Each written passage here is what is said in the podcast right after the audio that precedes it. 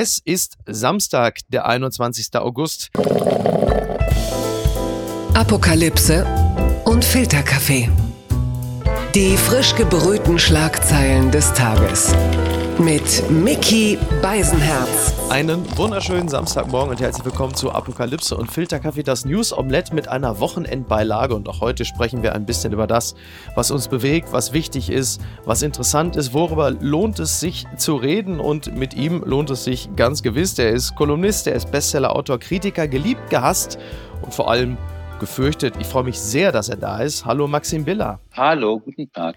Hast du das ähm, vernommen, dass ähm, heute in New York es ein großes Homecoming-Konzert geben wird. 60.000 Zuschauer werden dann äh, im Central Park, ist es, glaube ich, ne? Wo soll das sein? Ja, im, genau, im Central Park. Und da feiert man dann halt einfach mehr oder weniger das Ende von Corona unter freiem Himmel mit Paul Simon, den Killers, Patti Smith, Andrea Bocelli, Wyclef Jean. Äh, ist das etwas, wo du äh, dich hinsehnst und sagst, oh, da wäre ich auch gerne, um mit den Menschen das Ende von Corona zu feiern? Ja, mir ist ja immer noch ganz schwindlig von den ganzen Wembley EM-Spielen, wo wir alle dicht an dicht gefeiert haben und kurz danach die Zahlen runtergingen ich habe es nicht mitbekommen. Ich weiß nicht, was los ist. Ich verstehe das alles nicht. Ich halte mich zurück mit Meinungen zu Corona und den weiteren Entwicklungen. Keine Ahnung. Aber sagen wir so, ich würde da nicht hingehen, auf jeden Fall. Ja, äh, hat es damit zu tun, äh, weil du, äh, sagen wir mal, eine Infektion fürchtest oder weil du generell für solche Massenveranstaltungen nicht zu haben bist? Das könnte ja auch der, der Grund beides. sein. Beides. Ehrlich gesagt sogar beides. Also Massenveranstaltungen. Ich, ich gehe ja schon nicht irgendwie Samstag sagen, in die Stadt, wie man früher sagte, wenn man noch nicht in Berlin gewohnt hat. Ja. Also ich, ich gehe nicht in Einkaufszentren und äh, schon der Biosupermarkt um die Ecke am Samstag, den meide ich, das stimmt schon. Nein, aber vor allem einfach natürlich jetzt wegen dieser völligen Unberechenbarkeit von einer Krankheit, von der wir immer noch viel zu wenig wissen. Aber du gehst ja schon gerne essen. Das machst du ja. Äh, beschränkst du dich dann auf die viel zitierte Außengastronomie oder wie läuft es dann bei dir ab? Also ich habe früher so zwischen 20 und 30 fand ich nichts aufregender, als abends essen zu gehen. Und seit ich 30 bin, finde ich nichts langweiliger, als abends essen zu gehen. Ich verstehe auch immer nicht, wieso Leute das irgendwie erleben als ein großes, also so eine Party jeden Abend. Aber mittags gehe ich wahnsinnig gerne äh, essen, sehr, sehr gerne. Da habe ich auch noch Kraft, mit Leuten zu reden und dann natürlich nur draußen. okay. Ähm, jemand, der, okay, jemand, der nicht umhin kommt, mit Menschen zu reden, und es gibt auch noch ein paar, die mit dem reden wollen, ist der CDU-Kanzlerkandidat, äh, das ist er ja noch, Armin Laschet. Äh, heute ist der CDU-Bundeswahlkampfauftakt. Ist auch interessant, dass es jetzt erst losgeht, mhm. jetzt zu dem Zeitpunkt, wo man also gefühlt eigentlich schon am Boden liegt. Und es gibt einen sehr schönen Text in der Süddeutschen. Blattgold. Im Auge des Shitstorms heißt dieser Text und dort steht, willkommen auf der sogenannten Deutschlandtour, mit der Armin Laschet gerade versucht, seinen miserablen Umfragetrend umzukehren. Wird der Kanzlerkandidat mal wieder unterschätzt oder ist es dieses Mal er, der sich überschätzt und man begleitet ihn äh, in diesem Text unter anderem durch Olpe und äh, man zitiert auch den Forsa-Chef Manfred Güllner, der sagt, bei 30 Prozent lag man noch Anfang Juli und ähm, man fragt sich, was ist denn mit dem Gewöhnungseffekt? Und da sagt Güllner, das sei wie mit dem Gras, das über alles wachse. In diesem Falle sei dann aber eine Ziege gekommen und habe das ganze Gras wieder abgefressen und diese Ziege war Laschet. Sind das äh, Sprachbilder, die dich beglücken, Maxim? Nein, natürlich nicht. Also ich habe ich hab den Konkurrenztext gelesen im Dossier der Zeit, ja. der viel weniger hämisch ist, der viel nachdenklicher ist, viel interessanter ist. Ich finde diesen Text äh, aus der Süddeutschen äh, sinnlos, weil er wirklich, äh, du merkst einfach, dass einfach aus einer scheinbaren Stimmung gleich eine Tendenz gemacht wird, die dann wiederum zu einer Stimmung werden soll. Äh, das gefällt mir nicht. Das ist pure Häme. Das ist das, was der Spiegel früher gemacht hat. Und es gibt gar keinen Grund dafür, irgendwie zu behaupten, bloß wegen irgendwie einem falschen Lachen bei irgendeiner Flutveranstaltung äh, gleich äh, sagen, einen Menschen und seine politische Arbeit von 20 Jahren, 30 Jahren ähm, zu demontieren.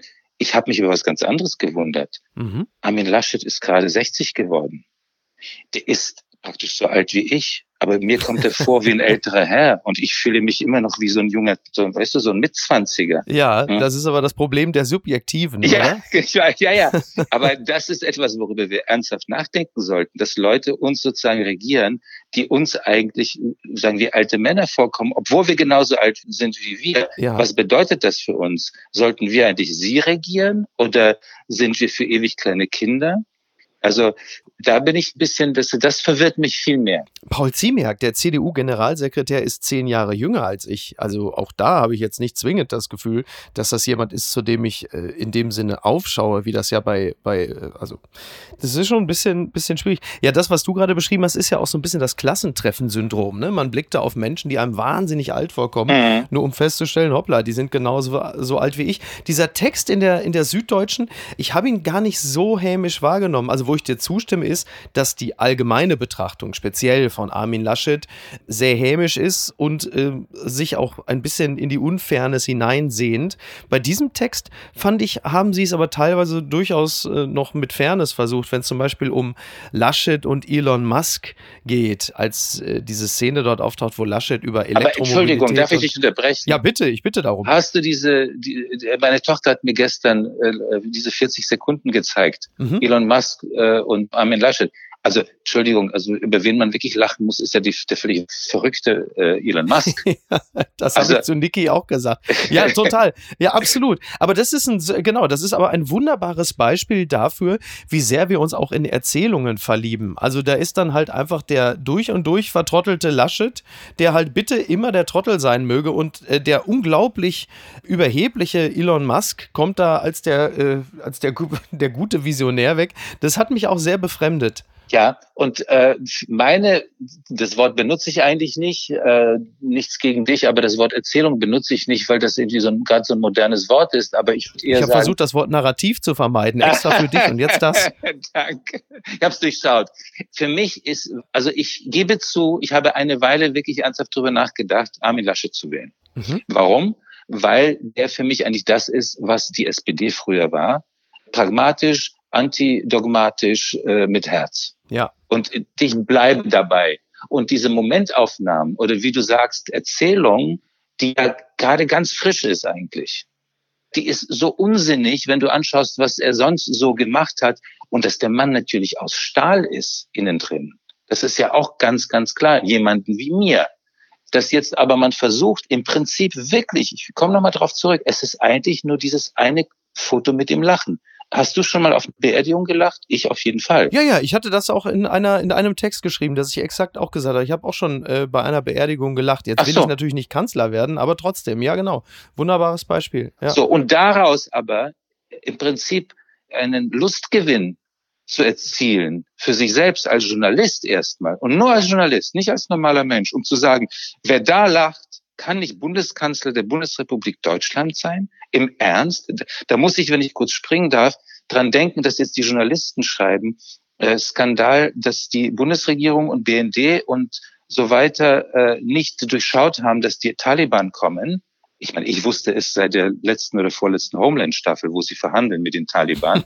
ähm, ja. Das meine ich sogar übrigens ernst. Ja. Aber kein Journalist kommt auf die Idee zu schreiben, wo waren wir eigentlich? Wir waren dort, wir hätten es wissen müssen, wir hätten auch Homeland gucken können. Das heißt, ganz menschlich, ganz normal, war immer so, Journalisten sollen eingebildet sein, aber manchmal machen sie auch dabei Fehler und das zum Beispiel bei der Betrachtung von, von Armin Laschet. Sie schreiben gerade den anderen hoch, den ähm, äh, Scholz. Scholz den ja. ich natürlich als, als äh, rechter Sozialdemokrat unbedingt werde wählen müssen. Aber äh, das stimmt ja auch nicht. Es ist ja auch eine Stimmung, in die sie sich hineinschreiben. Rechte Sozialdemokraten beschäftigen uns auch hier. Das Kleingedruckte. Der Tagesspiegel schreibt, auch Franziska Giffey's Masterarbeit weist offenbar Mängel auf. Neben der Doktorarbeit weist offenbar auch die Masterarbeit von SPD-Spitzenkandidatin Franziska Giffey Fehler auf. Zu diesem Schluss kommen Plagiatsjäger. Plagiatsjäger auch so eine, ja, ein, ein Berufsstand, äh, fast schon ein Superheldentum, das wir vorher in der Form auch ein paar Jahre zumindest nicht hatten. So seit Schawan und Gutenberg ist es recht still um die geworden. Jetzt ist natürlich meine Frage, hält stellt sich jemand wie du mit solchen Petitessen, die auch letzten Endes ja so der Persönlichkeitszeichnung dienen sollen, hältst du dich damit überhaupt auf oder ist es für dich womöglich als Schriftsteller ein hochgradiges Ärgernis? Ich zitiere nur Annalena Baerbock, niemand schreibt ein Buch alleine. Oh, das ist, das ist geradezu komplex, das Problem. Denn äh, es ist vollkommen klar, dass es geistiges Eigentum gibt es ist vollkommen klar, dass dafür nicht äh, nach unserer, nach unserer Scharia niemandem der Kopf abgeschlagen wird. Es ist vollkommen klar, dass man das nicht macht. Es ist vollkommen klar, dass man trotzdem natürlich immer wieder sogar unbewusst sich inspirieren lässt und möglicherweise sogar wirklich eine Formulierung auftaucht. Nur zu Giffey kann ich gerade nichts sagen zu der Masterarbeit. Bei Baerbock ist ja vollkommen klar, spätestens in dem Moment, als nachgewiesen wurde, dass sie sogar von dem armen Habeck abgeschrieben hat. Ja, so, ja. Spätestens da habe ich gedacht, es ist doch gut, dass es diese, diese Denunzianten in Form von Blockwarten, in Form von, von Plagiatsjägern gibt. Und spätestens das wäre der Moment gewesen, da komme ich zu was völlig anderem. Entschuldigung, ich war aber so mich hin, aber das ist mir immer wichtig gewesen zu sagen, die hätte eigentlich zurücktreten müssen. Also klassische Politiker, altmodische, sind für weniger zurückgetreten. Ja, das ist halt für mich viel interessanter. Nicht der, nicht der Schnüffler, mhm. der sich wichtig macht, sondern derjenige, der blöderweise von so jemandem wirklich bei echten geistigen Diebstahl erwischt wird der interessiert mich eigentlich viel, viel mehr. Ja, aber ist es nicht auch so, also da zurückzutreten war wahrscheinlich eine Option, an die sie nicht ernsthaft gedacht hat, weil sie vielleicht auch dachte, hier geht es ja auch um Deutschland und Deutschland hat es verdient, dass eine grüne Kanzlerin das Land führt. Da kann ich doch nicht einfach äh, zurücktreten und das Land im Stich lassen. Oder hat es auch einfach damit zu tun, dass es einfach überhaupt gar nicht mehr lohnt, zurückzutreten, weil in dieser, ich zitiere, Aufmerksamkeitsökonomie doch sowieso äh, nach spätestens 36 Stunden ein anderer Hashtag trendet und es doch völlig albern wäre, nur äh, aus einem Reflex heraus zurückzutreten, obwohl dann doch die Karawane schon längst weitergezogen ist und du sitzt dann da ohne Job und Amt. Das ist sehr interessant, weil du hast völlig recht. Genau das wird deren Denken vermutlich beeinflusst haben bei solchen Fragen. Nur, ehrlich gesagt, eine Politikerin, die irgendwie in ihre Vita reinschreibt, sie war Generalsekretärin der UNO, obwohl sie eigentlich nur Kaffee gekocht hat, äh, die wird doch nicht im Ernst wegen sowas zurücktreten, bloß weil man ihr sagt, dass ihr Buch, das angeblich zuerst sie und dann andere geschrieben haben, gar nicht von ihr sei. Ich glaube, sie sieht allen Ernstes nicht ein, dass es überhaupt ein Fehler ist. Das ist ja noch viel tiefer. Und ich glaube, dass das einfach eine, so eine wirkliche Persönlichkeits, wie soll ich das sagen, ohne beleidigend zu sein, so eine Persönlichkeits, äh, sag, hilf mir ein Wort zu sagen, das nicht Deformation wäre. Ähm, ja. Äh, ähm, ja. Ja, ich, ich, ich weil ich, ich fällt uns jetzt nicht ein. Weglassen. Nee, genau. Ja. Aber da ist irgendwas, wo ich Wucherung, sagen möchte. Persönlichkeitswucherung, ja, sehr was wäre denn damit? Ne? Super, ja. ja. Und wollen wir wirklich, dass so jemand tatsächlich irgendwie dafür zuständig ist, dass, keine Ahnung, die Lage mit Sowjetunion, hätte ich beinahe gesagt, mit Russland irgendwie endlich mal geklärt wird?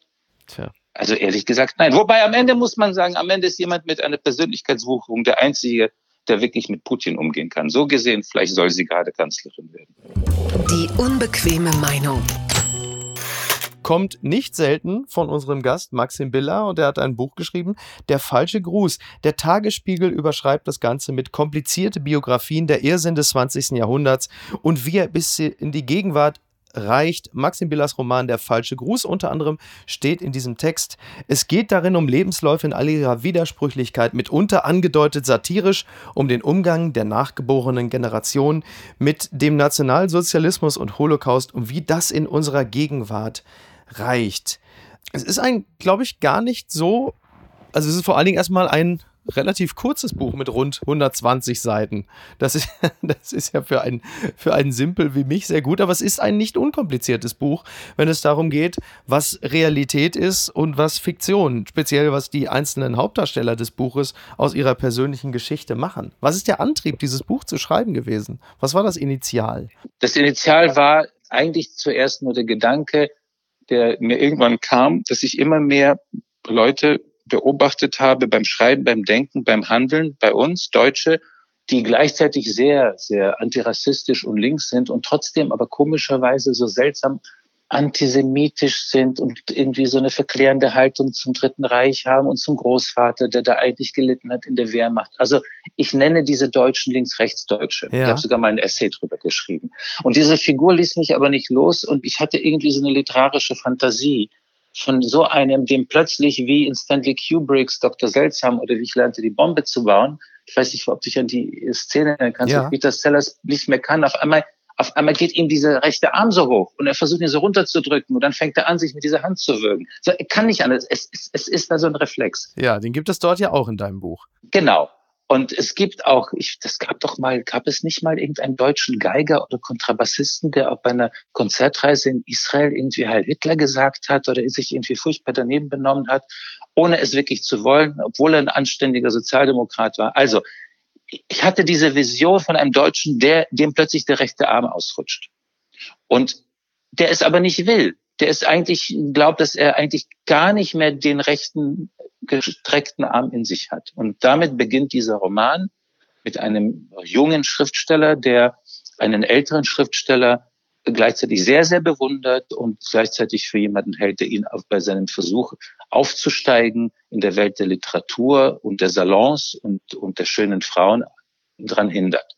Und komischerweise ist der Alte ein jüdischer Autor, der Junge ein Deutscher, stammt aus Leipzig, geprägt von der DDR, aber auch von einem Großvater, der in der Wehrmacht war, als jemand, der halb jüdisch war und sich dort versteckte, sozusagen, das gab's ja. Mhm. Und der tritt, so, so beginnt dieser Roman, der tritt eines Tages wütend in ein Berliner Szenenrestaurant vor diesen, vor seinen Gegner und der rechte Arm rutscht nach oben und er sagt zu ihm, du kleines Arschloch. Und in der nächsten Sekunde erschreckt er sich vor sich selbst. Danke, dass ja. du lachst. Danke, dass du ja. lachst. Er ja, erschreckt sich vor sich selbst, läuft davon und denkt, oh Gott, alles ist kaputt das ist ja noch schlimmer, als hätte man mich irgendwie der Kinderpornografie-Beschaffung äh, überführt. Also auf einem, zumindest auf einem Level in etwa. Ne? Genau. Ne? So, also viel und, schlimmere Vorwürfe gibt es ja kaum. Genau. Und setzt sich aber in seinem Kopf plötzlich gleich mit jüdischen Emigranten der Nazizeit, die fliehen mussten und denkt daran, dass die böse, böse amerikanische Umerziehung an einem schuld ist. Also, das ist das Chaos, das in seinem Leben und in seinem Kopf ist. Das ist aber auch das Chaos, in dem wir in Deutschland leben. Ja. Und so beginnt eine Handlung, die eigentlich, also meine Schwester in England, auch Schriftstellerin, die hat das Buch gelesen, sie sagt, das ist einfach ein Page-Turner. Und wir wundern uns, dass ein bisschen die deutschen Kritiker das alles so kompliziert machen mit der Deutung dieses Buchs. Mhm. Das ist nichts anderes als die Geschichte von jemandem, der denkt, er sei anständig, aber er ist nicht ganz anständig. Aber so unanständig ist er auch nicht das erleben wir ja gerade in dieser Zeit ja sehr häufig, also diese, diese Holocaust-Relativierung und zwar irgendwie auch in allen Lagern, mal in der härteren, etwas weniger härteren Ausprägung. Hat es auch damit zu tun, dass unser persönlich empfundenes Leid so groß ist, dass wir uns immer wieder mit dieser Geschichte gleichsetzen wollen? Ich habe eine paradoxere Erklärung. Ich glaube, es hat was damit zu tun, dass es wirklich nur noch Fiktion ist es ist keiner mehr unter uns, wenigstens unter uns, die wir noch irgendwie halbwegs gehen und sprechen können, der ja. sagen, die Lehre dieses schrecklichen Krieges irgendwie erlebt hat. Es gibt keine Politiker wie äh, Herbert Wehner, Helmut Schmidt oder, oder Helmut Kohl, die wussten, so war es und so darf es nicht nochmal passieren, dass es sie angeleitet hat bei dem, was sie taten, womit wir wieder bei Baerbock, Laschet und Scholz wären. Ja. Und ich glaube aber deshalb weil das alles nur noch wie so ein, wie wirklich wie so eine, wie so eine Netflix-Serie mhm. eigentlich äh, den Leuten vorkommt, bedienen sie sich auch mit diesen Bildern, die sie dort sehen und handeln oft in ihrem Urteil so unmoralisch. Anders kann ich mir gar nicht vorstellen, warum Postkolonialisten, die glauben, dass sie links sind, gleichzeitig wie zum Beispiel äh, Dirk Moses, mhm. Texte schreiben darüber, indem sie diese Dinge miteinander vergleichen und sagen, ich vergleiche es aber nicht, sie doch vergleichen und gleichzeitig aber wirklich, wo ihnen auch sozusagen der rechte Arm ausrutscht. Also gerade Dirk Moses, das ist ja einer der bekanntesten Holocaust-Relativierer von links von heute, ja. der schreibt in seinem bekanntesten Text zum Beispiel solche Sachen wie die Kontingentflüchtlinge, also die russischen Juden, die eingeladen wurden, nach 1990 nach Deutschland zu kommen, noch von der ersten und letzten DDR, demokratischen DDR-Regierung, die seien ja dazu da gewesen, um die Wiederaufforstung, wörtlich Wiederaufforstung hm. der jüdischen Population in Deutschland zu bestimmen. Ich meine, die Nazis wären stolz gewesen auf so einen Euphemismus. Oder er sagt, das Gedenken sei eigentlich nur verhandelt worden, auch das Wort verhandeln ist sehr interessant, mit sozusagen israelischen, amerikanischen Eliten. Ja, also Oh, die da, Eliten auch so ein, auch so ja, ein schöner Begriff. Genau, ne? genau. Also da, ja. da sind wir wieder bei dem Helden meines Romans. Da rutscht es denen aus. Der Moses ist zwar Australier, aber seine Mutter ist Deutsche. Sein Vater schreibt immer als Historiker nur über deutsche Themen. Da rutscht also der rechte Arm aus und man wird nie wissen, warum. Ist es sozusagen der Kampf des, der Großeltern, den man irgendwie siegreich zu Ende führen will? Oder ist es wirklich, wie ich vorhin sagte, eigentlich nur noch der Versuch, im Prinzip auch eine Rolle zu spielen einer besonders tollen Netflix-Kriegsserie? Unterm Radar. Hendrik Broder wurde unlängst 75 Jahre alt und äh, die jüdische Allgemeine bzw. Ulf Poschardt hat ihm eine kleine Würdigung geschrieben mit dem Titel Renitenz hält jung. Renitenz ist ein weithin übersehener Begriff. Resilienz ist gerade richtig angesagt. Die Idee, unzerstörbar zu sein in den Zumutungen der Gegenwart. Persistenz auch. Das bedeutet auch, man hält durch, ist beharrlich und unverwüstlich. Dissidenz ist der modische Begriff für alle, die anders denken, für ein Parfüm halten. Also Poschardt feiert Broder, der früher als Spiegelkolumnist äh, von allen gefeiert wurde und jetzt als Weltkolumnist und Autor bei der Achse des Guten ein paar weniger Anhänger hat, dafür ein paar neue. Wie, wie, wie blickst du auf die Figur Broder? Äh, da fallen mir zwei Punkte ein. Ähm, man sagt gerne, früher waren irgendwie, weiß nicht, die Beatles waren früher besser als später und äh, Broder war wahrscheinlich auch früher besser als später. Wobei man müsste sich schon seine alten Essays aus seiner Zeit angucken, als er nicht mehr bei den St. Pauli-Nachrichten gearbeitet hat, ob die wirklich so gut waren. Ich habe ihn zu einem Interview, mal Doppelinterview mit dem SZ-Magazin getroffen, wo ich länger mit ihm sozusagen gesprochen hatte. Und da habe ich plötzlich verstanden, Hendrik, Broder ist leider kein Publizist, sondern er ist Kabarettist. Und er wäre einfach wahnsinnig gerne wahnsinnig witzig. Und ja, das, mein, das, das meine ich sehr, sehr ernst. Ja, ja, aber ja. Ich, es ist erstaunlich, weil das merkt man ja seinen Texten nicht an, weil da steht ja nicht immer wieder in Klammern Applaus oder Lacher, sondern das muss so funktionieren, dass man lacht, man tut's aber nicht. Mhm. Und damit komme ich zum zweiten Punkt. Sein äh, historischer halbstündiger Auftritt, die Rede vor der AfD-Fraktion vor drei, ja. vier Jahren, ich weiß nicht, hast du dir das angeschaut? Nee, ich habe es tatsächlich nicht gesehen. So, ich habe ich hab's mir angeschaut. Das war kein ironischer Auftritt. Das war ein Sympathisantenauftritt. Oh. Ich weiß nicht mehr genau, was er gesagt hat, aber er hat sie sehr amüsiert, sie waren sehr glücklich über ihn, er hat ihren Applaus geliebt. Mhm. Und wenn also ein alter Mann, der ich ja sozusagen, so meine ich es jetzt nicht, also ich meine es jetzt nicht in diesem dummen linken Sinne, aber wenn, wenn sagen ein alter Mann äh, als alter Mann plötzlich irgendwie den Kompass verliert und nicht mehr versteht, dass das gegen etwas sein nicht aus Prinzip richtig ist. Ja, also wenn gegen dann eine blinde Merkel-Politik aus seiner Sicht, dazu könnte ich aus meiner Meinung was sagen, ist jetzt erstmal aus seiner Sicht, wenn dagegen man nur eins tun kann, Party mit der AfD-Fraktion, Bundestagsfraktion, dann hat er den Kompass verloren und dann muss ich sagen, er will eigentlich nur irgendwo hin, wo er als Kabarettist sozusagen Applaus bekommt. Und das kann ich dann echt nicht mehr ernst nehmen. Ja, demgegenüber steht ja die Analyse von Ulf Poschert, der zum Beispiel schreibt, die Poetik der Renitenz braucht Provokation, aber sie geht nie in ihr auf. Die Renitenz braucht Substanz, sonst verharrt sie in der Pose. Das widerspricht ja dem, was du gerade gesagt hast. Also es gibt Leute, die sicherlich über mich das gleiche denken wie über Henrik. Nochmal, ich trete nicht vor die Bundestagsfraktion der AfD, ja. wenn ich ein Problem damit habe, dass eine Million Muslime nach Deutschland kommt, von die alle sozusagen seit den 40er Jahren Gehirn gewaschen werden, sozusagen mit einer antisemitischen Lehre. Ja. Das mache ich, dann gehe ich eher zur CDU-Bundestagsfraktion und versuche denen zu erklären, was ich denke. Ja? Hm. Das heißt, Renitenz ist nicht Selbstzweck. Und ich weiß, was Ulf Poschardt meint. Ulf Poschardt ist mir sympathisch in seiner kompletten Verteidigung der Freiheit für alles, was im Rahmen sagen, der Verfassung ist. Ja. Einerseits.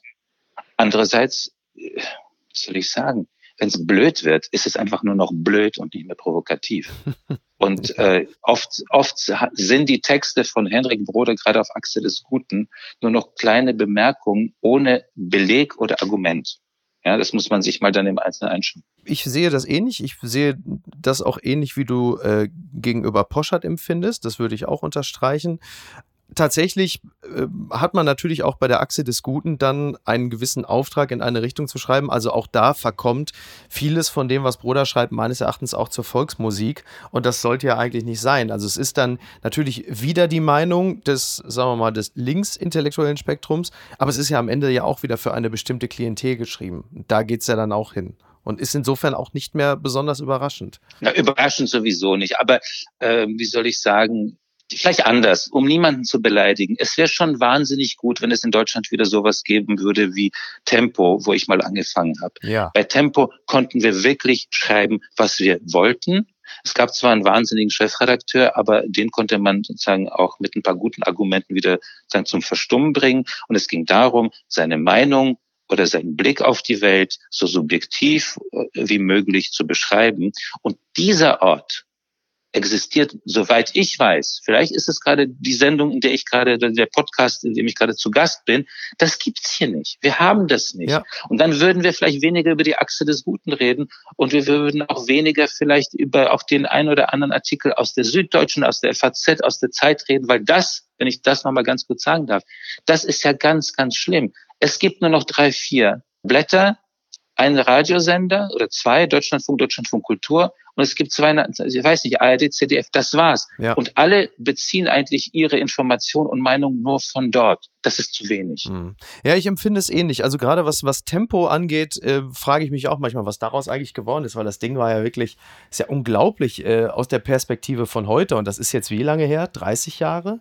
25? Ja, ungefähr, eingestellt oder? worden ist es Mitte der 90er und das hat zehn Jahre funktioniert, äh, hat existiert, 697, ja, ja, seit Ende der 90er, ja. Aber das ist das Eindruck, also ich sehne mich auch nach einer publizistischen Begegnungsstätte, in der äh, unterschiedliche subjektive Sichtweisen aufeinandertreffen, ohne dass die, äh, die eine Seite der anderen automatisch eine totale Verkommenheit unterstellt oder sie des, äh, sag mal, des gefährlichen Tuns Zeit. Und das ist äh, derzeit kaum gegeben ja. Ja, aber darf ich noch ganz kurz, das ist der Außendruck. Ja, und der Innendruck ist, dass jeder in einer Redaktion, jedem in dieser Redaktion gefallen beziehungsweise nicht auf die Nerven gehen will.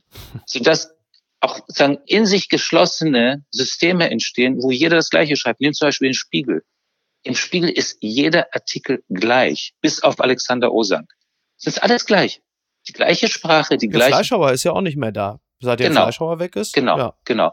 Und das heißt, da beginnt es nämlich, und da sehe ich was völlig anderes, das ist, du wirst, du wirst mich jetzt für verrückt halten, aber meiner Ansicht nach die, die, die Erziehung der Kinder in den Kindergärten und Schulen und dann später eben Universitäten der Jugendlichen, wo es eigentlich nur noch darum geht, gute Zensoren zu haben, das Gleiche zu sagen, das Richtige zu sagen, wo jeder, der aus der Rolle fällt, im Prinzip schon als Achtjähriger denkt, er wird nicht später irgendwie Generaldirektor der Deutschen Bank werden oder Chefredakteur der Zeit und deshalb den Kopf senkt, das führt auch dazu, dass am Ende zum Beispiel im Journalismus eigentlich heute dann das gleiche gedacht und geschrieben wird. Denn das sind diese Leute, die noch vor 20, 30 Jahren so erzogen wurden im Kindergarten. Meine Tochter musste im Morgenkreis vor 20 Jahren, musste sie immer erzählen, was sie am letzten Tag gedacht hatte.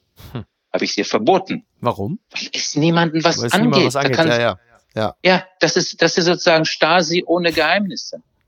Und das, da, da, weißt du, das führt einfach dazu, dass, ja. dass einfach alle, alle sollen gleich sein, damit keiner den anderen überholen kann. Und damit aber wird natürlich auch eine individuelle Meinung sehr riskant. Ich habe meine Meinung schon früh als Kind auf Kassette aufgenommen, deswegen musste mich in der Schule jemand fragen. Und von dem, und von dem Anspruch, dass das Kind gute Noten mit nach Hause bringt, habe ich meine Eltern sehr früh befreit. Von daher. Aber, Aber ja, ich weiß, was du meinst. Wem hast, ja. du, wem hast du deine Meinung dann vorgespielt? Äh, allen, die es eigentlich nie hören wollten. Ne? Aber es ist ja, ist, also tatsächlich hat sich bei mir innerhalb der letzten 35 Jahre gar nicht so wahnsinnig viel verändert. Ich habe mit acht mit diesem Quatsch hier angefangen und sitze mit 44 immer noch da. Aber ja, ist ja zumindest, äh, hat mich ja zu einem recht zufriedenen Menschen gemacht. Ist ja auch nicht so schlecht. Ja, aber überarbeitet. Ja, überarbeitet, absolut. Tatsache. Die gute Tat des Tages. Du warst ja gerade schon beim Zeitchefredakteur, also bleiben wir auch bei der Zeit.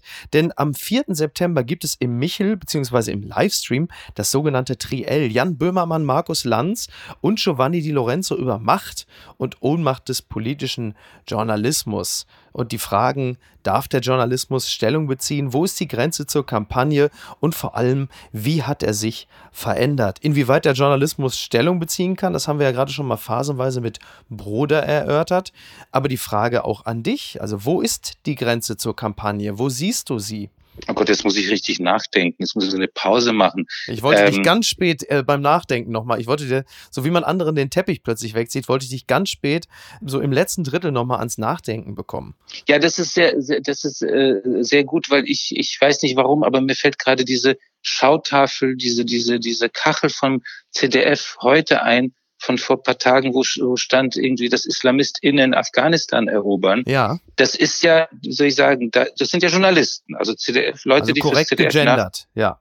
Na, ja, nee, aber ich fange ja woanders an. Also das sind Journalisten mhm. und die müssten eigentlich schreiben, äh, sagen, was ist. Und es ist, sind sozusagen Islamisten oder Taliban haben jetzt äh, mit Hilfe der Appeasement-Amerikaner äh, haben wieder Afghanistan unter ihre Kontrolle gebracht. Wieso steht da Islamist innen? Das ist natürlich kampagnenhaft, agendahaft. Das ist ja Manipulation. Das ist, so, das ist ja das Weltbild. Also das Weltbild geht so weit des Journalisten, des Einzelnen, der das gemacht hat, dass er denkt, ich muss einfach meine Wahrheit unter die Menschen bringen. Und die ist, ich kann nicht Islamisten sagen, weil damit meine ich ja nur Männer, also muss ich das gendern. Es kann unter Islamisten aber keine Frauen geben. Das widerspricht sich selbst. Und das ist natürlich eine klare Form von Kampagnenhaftigkeit. Er gibt ein anderes Beispiel, äh, sehr banales Beispiel, sehr naheligendes Beispiel, natürlich Berichterstattung über Israel. Und das geht bis zur FAZ. Ich weiß nicht, wo das eigentlich inzwischen anders ist, dass da immer die gleiche Haltung herrscht, äh, dass Israel eigentlich der Satan ist. Mhm. Und äh, neulich war vor ein paar Tagen war gerade in der FAZ, was, was ich sehr schade fand, weil die sich noch eine lange Zeit irgendwie an Regeln gehalten hat, den, dank des nicht kampagnenhaften Journalismus. Die Hezbollah hatte Raketen abgeschossen ja. vom Libanon auf Israel. Und daraufhin hat Israel Gegenangriffe gemacht. Überschrift dieses Artikels darüber war Israel, Israelis fliegen Angriffe auf Libanon. Okay, ja. Das ist immer das gleiche Beispiel. Also Ursache und Wirkung äh, ein ja, wenig verzerrt, ja. ja. Aber ist das bewusst oder unbewusst? Ist das bereits der Versuch, die Realität im, sagen, im eigenen Sinne zu verändern? Und natürlich, anderes Beispiel, Baerbock. Mhm. Baerbock, die Verteidigung von Annalena Baerbock ja. mehrere Wochen lang war. Ja. Nicht so schlimm, nicht so wichtig, aber in allen Mainstream-Medien. Ich meine, da hat jemand wirklich seine Vita sagen, verändert. Mhm. Da hat jemand sehr, sehr viel abgeschrieben diese Sache mit dem Geld, das, ist, hat mich jetzt nicht so interessiert, weil das, das kann wirklich einfach ja. ein formaler Fehler sein, den man macht. Da gab es nichts zu verteidigen. Das hätte man einfach, es hätte gereicht, es nur zu melden. Aber sie klammerten sich so sehr, und da hat leider die dumme AfD recht, sie klammerten sich so sehr an ihre Vorstellung, dass einfach wir eine grüne Kanzlerin brauchen, dass sie die Realität ausschalteten. Und jetzt frage ich mich bei diesem Triell, das ist ja auch so ein neues modernes Wort, glaube ich, ja. was hat eigentlich, wenn man kritisch drüber reden will, Jan Böhmermann dort zu suchen? Erstens ist er kein Journalist, fangen wir mal damit an. Er ist noch nicht mal ein Komiker, weil er dafür nicht lustig genug ist. Und drittens aber versucht er eigentlich immer nur kampagnenhaft die Realität sozusagen aus seiner Sicht politisch zu, sozusagen zu kommentieren oder auch sogar zu Könnte verändern. man ja auch als Satire bezeichnen, als Überspitzung äh, der persönlich wahrgenommenen Wirklichkeit. Du meinst, er parodiert mit seiner Person als, als, als ZDF-Aktivist äh, einen ZDF-Aktivisten, der Jan Böhmermann heißt? naja, also er, er firmiert ja offiziell unter dem Siegel Satiriker. Und ähm, seine Sendung, so wie er sie, seitdem er aus der Pause zurück ist, ist ja schon auch ein journalistisches, ein aufklärendes Format. Aber halt eines, das natürlich sehr stark immer aus derselben Ecke kommt. Also die Feindbilder sind, äh, sie ähneln sich, sagen wir es mal so. Weißt du denn zufällig, wenn ich das jetzt hier so fragen darf, weißt du denn, ob er jetzt mehr geschaut wird oder weniger geschaut wird oder gleich? Die Quoten sind hervorragend. Die Quoten sind hervorragend, also er wird mehr geschaut. Okay. Er ist Gut, ja jetzt dann kann ich das nur zusammenfassen. Die Deutschen wollten schon immer erzogen werden und fertig. okay. Dann gibt's dazu mehr nichts zu sagen. Dann ist es halt so. Aber trotzdem hat er in dieser Runde mit zwei brillanten anderen sagen, äh, also mhm. Lanz ist ja sowieso für mich Gott. Ja. Und, und Giovanni De Lorenzo macht ja auch wirklich, sagen, ich, gut, ich bin jetzt da Kolumnist, ich kann jetzt gar nichts anderes sagen, aber der macht wirklich eine ausgezeichnete äh, Wochenzeitung, das äh, deshalb immer besser geht, weil sie immer besser wird. Finde ich auch. Ja. Weil sie eben immer so journalistisch ist. Oder die haben sich verabredet, jetzt weiß ich, Lanz und die Lorenzo haben sich verabredet, um Böhmermann zu vermöbeln. Das kann natürlich sein. Ganz weit vorne. Das Handelsblatt meldet zur Produktion von Autos, Tesla will Robotermenschen bauen. Eine 1,70 große humanoide Maschine soll beim Bau von Elektroautos helfen. Schon 2022 will Elon Musk einen Prototyp präsentieren. Es ist nicht direkt Terminator 1 oder 2, aber es ist dann jetzt doch diese Horrorvision, die alle haben, dass äh, der Mensch durch einen Roboter ersetzt wird. Also Isaac Asimov wäre begeistert, wenn er äh, diese Meldung gelesen hätte. Ähm, vielleicht wäre es für Armin Laschet gar nicht schlecht gewesen, wenn er bereits einen Androiden-Doppelgänger ähm, neben Elon Musk präsentiert hätte. Interessiert dich sowas eigentlich außerhalb der menschlichen Komponente Elon Musk? Das ist ja sowas ist ja doch völlig gleich, oder? Nein, ich finde es, also das sagen der Junge in mir findet das natürlich genial. Also Jules Verne-Romane, äh, wenn man die gelesen hat, äh, dann ist es natürlich toll, die Vorstellung, dass da wirklich so ein Roboter steht und das macht. Äh, Angst habe ich keine vor denen, weil die können keine guten Witze erzählen, das werden sie auch nie können. Also könnten sie auch das ZDF-Magazin moderieren, ja? Ja, genau. Und ich habe mir schon, aber nein, sie könnten auch Intendanten sogar des ZDF werden, zum Beispiel. Ja, Oder sie könnten das literarische Quartett moderieren. Oh. Was hältst du denn davon? Oh, fantastisch. Aber ich habe keine Angst vor denen, vor Robotern und ich habe schon gar nicht Angst, also ich habe mir lange, schon lange abgewöhnt, bei dem, was Elon Musk ankündigt, zu denken, das wird nicht passieren. Äh, das wird passiert immer. Mhm. Ich glaube, das wird so sein und es wird halt auch in dem Moment, wo es dann da ist, wird es auch äh, gar nicht so schlimm sein. Er ist doch auch geflogen, kurz ins, ins, ins ja, Wetter, ja. oder? Genau. Ja, hat er gesagt, ich glaube, viele, als er das gesagt hat, dachten, der ist wahnsinnig. Wir haben ja vorhin schon gesagt, er ist ein bisschen wahnsinnig, aber er hat es trotzdem das gemacht. Und es war, und es hat nicht wehgetan. Das ist wie diese alte Werbung. Weißt du, diese Zahnpasta-Werbung aus unserer Jugend. Er hat gar nicht das, so. er hat nicht, ge hat nee, nicht gesagt, er, war, er hat nicht gebohrt. Es hat nicht wehgetan. Und diese Roboter werden auch nicht wehtun. Aber ich finde es interessant. Ich stelle mir die so ganz weiß vor. Ich weiß nicht, wie du sie dir vorstellst. Ja, so, ja, äh, du stellst sie dir wahrscheinlich deshalb so vor, weil sie in, in der Popkultur immer so weiß dargestellt ja, werden. Egal genau, ob jetzt iRobot mit Will Smith stimmt. oder auf irgendwelchen äh, Plattencover. Ne? Ähm, interessant wird es, glaube ich, weil du sagst, es wird nicht wehtun. Es wird erstmal nicht wehtun, ja. Wenn man sich allerdings anschaut, was zum Beispiel Firmen wie Boston Dynamics machen, die diesen Roboterhund erfunden haben, oder wenn sie mal Videos leaken von dem, was ihre Roboter bereits können, die können mittlerweile so Parcours laufen wie Ninja Warrior. Das wird interessant werden, wenn irgendwann in Problemvierteln, zum Beispiel in Los Angeles oder New York, dann keine Cops mehr patrouillieren, sondern nur noch Roboter, die natürlich nicht nur schwer verwundbar sind, sondern natürlich auch komplett gefühllos sind. Und in der Anschaffung, es ist wirklich denkbar, dass es Viertel geben wird, in denen es keinen Kontakt mehr zwischen Mensch und Obrigkeit geben wird.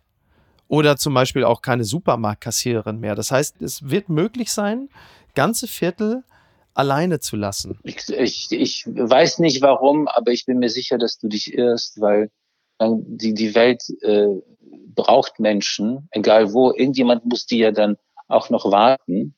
Und ähm, das wird, wird nicht so sein. Mir fällt jetzt kein gutes Argument dafür ein, warum ich dir äh, sage, du bist ein ein äh, Techno-Alarmist. Ich glaube, ich glaub, das ist einfach, es passiert nichts. It's not gonna happen. Nein. Maxim, das liegt an unseren beiden Rollen. Das ist ja bekannt. Ich bin der äh, Zyniker und du bist der hoffnungslose Optimist. Und deshalb äh, ja. fallen unsere Urteile so unterschiedlich aus. Das stimmt, das stimmt. Aber das war jetzt Ironie, oder? Ein wenig, ein wenig. Ja. Aber ich, ich, erlebe dich, aber ich erlebe dich hier gut gelaunt und äh, freue mich sehr darüber. Und wir kommen jetzt äh, zur letzten Rubrik für heute. Ich dachte, du wärst längst tot. Boxlegende Don King wird 90. Vor der Weltkarriere tötete er zwei Menschen. Das will man doch über sich lesen. Das schreibt NTV. Don King ist nicht nur einer der berühmtesten Namen der Welt des Boxens. Er hat auch eine, hier steht eine, ich, ich zitiere nur, der legendärsten Frisuren der Szene. Selbst zu seinem 90. Geburtstag ist er noch mittendrin in einer Karriere, die in dramatischen Momenten ihren Anfang genommen hat. Nun, es ist ja so, äh, Don King ist sicherlich bekannt als Promoter, dem wir Kämpfe ver danken, wie zum Beispiel 1974 den Rumble in the Jungle oder ein Jahr später den Thriller in Manila zwischen Muhammad Ali und Joe Fraser. Aber es ist halt auch bekannt, dass er, als er eben noch nicht Promoter war, dass er zwei Menschen umgebracht hat. Unter anderem hat er mit dem Kolben seiner Waffe auf einen Mitarbeiter seines Glücksspielgeschäfts eingeprügelt, weil dieser ihm Geld schuldete. Nach fünf Tagen im Koma starb der Mann. Ist Don King für dich jemand, der dich amüsiert? Hast du dir den mal näher angesehen? Wie hat er dich? Interessierst du dich überhaupt fürs Boxen? Nein, gar nicht. Und ich, ich sehe aber nur diesen Mann mit diesen hoch, sagen, hochtupierten oder hochwachsenden Haaren wie eine Comicfigur. Ja. Ich muss bei, bei, bei dem, was du erzählst, muss ich erstens frage ich mich, ja, ist er nicht verurteilt worden? Aber was ich viel interessanter finde, ich muss an Phil Spector denken. Oh ja, stimmt. Der mich viel mehr interessiert. Der war ja so eine, ein bisschen, ich habe das Gefühl, so eine ähnliche Figur. Der hat auch so eine verrückte Der legendäre Frisur Musikproduzent, genau, genau, ja. Der ja. in den 60ern so Soul-Sachen produziert Wall of Sound, ne? Ja, und der dann aber ganz mehrere sehr, sehr wichtige äh, Alben, vor allem von den Beatles oder nach Beatles, Beatles produzierte, unter anderem Imagine zum Beispiel oder mhm. von George Harrison hat er irgendwie ein oder zwei Soloalben produziert und den ich liebe dafür, dass er diesem, dem weinerlichen Leonard Cohen auch ein Album geschenkt hat, nämlich, äh, wie heißt das, Death of a Lady's Man, glaube ich. Ja. Das ist ein Album, das haben sie in Los Angeles aufgenommen und Irgendwann ist dem Phil Spector der Leonard Cohen so auf die Nerven gegangen, dass er ihn einfach rausgeworfen hat aus dem Studio und hat abgeschlossen, hat das Album zu Ende produziert ohne ihn. Es ist das beste Album von Leonard Cohen geworden, weil es eben ohne diese Weinerlichkeit, diese Selbstverliebte und diese, diese, diese trauriger Clown-Pose auskommt. Und ich denke, Leonard Cohen sollte froh sein, dass Phil Spector ihn damals nicht erschossen hat, weil die später hat er, glaube ich, seine Frau erschossen und kam dafür Deshalb ins Gefängnis. ist er ins Gefängnis gekommen. Wie übrigens auch Don King, also dieses Vergehen damals blieb nicht äh, unbestraft. Ah, okay. Er ist dann, ja, ja, er, 15 Jahre hat er bekommen. Am Ende waren es aber, hey, die USA lassen grüßen, drei Jahre und elf Monate Moment, hinter Gittern. Aber Phil Spector war ja für immer. Spectre nicht, Spectre, ja, ja, Spectre nicht. Spectre ist im Knast auch gestorben. Aber ähm, eben der besagte Don King, er kam dann 1971 auf Bewährung frei und hat ein unglaubliches Geld gemacht als Boxpromoter, unter anderem halt auch deshalb, weil er natürlich regelmäßig die Menschen, die er da promotet hat, äh, um Millionen über den Tisch gezogen hat. Larry Holmes zum Beispiel sagte, wissen Sie, warum er die Haare so hoch trägt? er will die Hörner verstecken. Und ich denke, äh, da ist zum Thema Don King vieles gesagt. Ein letztes noch. Wieso ist es eigentlich so, dass so viele äh, Schriftsteller und Autoren so vom Boxen fasziniert sind? Also gerade Intellektuelle sind ja vom Boxen sehr angezogen. Hat es was mit dieser ausgestellten Virilität zu tun, mit der physischen Kraft, die dem Literaten womöglich nicht gegeben ist? Ist es eine Kompensation? Ist das der Moment, wo ich nochmal über meinen Roman sprechen darf? Das darfst du, ja. Nein, da kommt da kein Boxen vor. Da kommt auch keine Bewunderung von Virilität vor. Aber hey, ich, immerhin schnellt ein Arm hoch. Also das, das wollen wir an der Stelle Und nicht ganz auslassen. Das stimmt. Aber, aber der Arm trifft dann leider niemanden. Doch, den, den Schwingenden selbst, wenn ich das richtig äh, gedeutet habe. Hast du hast du denn gelesen? Na, ich muss es ja jetzt erstmal noch lesen. Es ist ja erstmal frisch draußen. Ich habe ja noch nichts von dir auf dem Tisch liegen gehabt. Okay, ich freue mich drauf. Jedenfalls, ich glaube, dass du völlig recht hast, dass man das bewundert, was man selbst nicht lebt.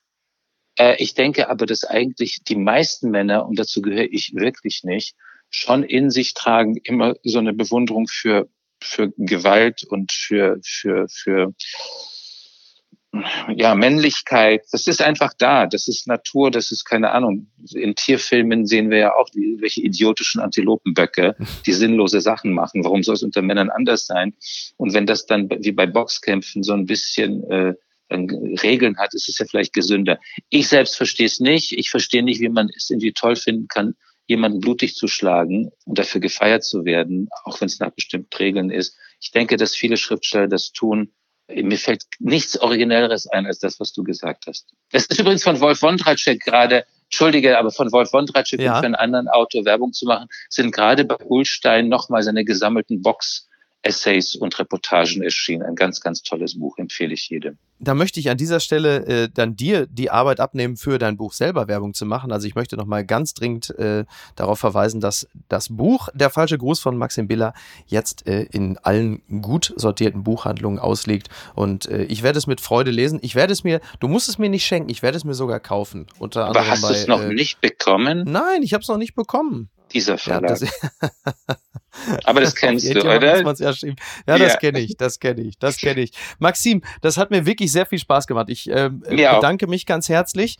Ich schließe jetzt mit einer klassischen Johannes Bekerner Abmoderation. Nicht mit einem falschen Gruß, sondern mit einem äh, ganz herzlichen und ehrlichen möchte ich mich von dir verabschieden. Und wenn du Lust hast, sei doch mal wieder dabei. Das äh, glaube ich, da gibt es sehr viele Menschen, die sich das mit Freude anhören würden. Ich hoffe, das ist jetzt anders als in diesen Freitagstalkshows, wo sie sagen, wir, wir hoffen, sie kommen bald wieder und äh, sie gucken sie dabei schon nicht mehr an. Das ist doch, wenn Lanz, äh, die eine Person, die dann immer da sitzt, die so ganz rechts ja. außen sitzt und ja. die dann links liegen gelassen wurde, rechts ja. außen, links liegen gelassen wurde und dann heißt es, sie müssen mir unbedingt versprechen, genau. nochmal wiederzukommen. Genau. Und die Person, die da sitzt, denkt, ey, ich wäre beim ersten Mal eigentlich auch schon gerne zu Wort gekommen. Genau. Natürlich komme ich wieder. Fantastisch. Maxim, das machen wir. Danke. Ich wünsche dir Bis ein bald. schönes Wochenende. Mach's gut. Bis bald. Danke. Ciao. Bis Tschüss. bald. Ciao.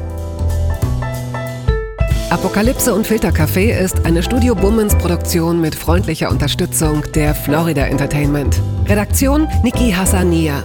Produktion Laura Pohl. Ton und Schnitt Niki Franking. Neue Episoden gibt es jede Woche montags, mittwochs und freitags, überall, wo es Podcasts gibt. Stimme der Vernunft und unerreicht gute Sprecherin der Rubriken Bettina Rust.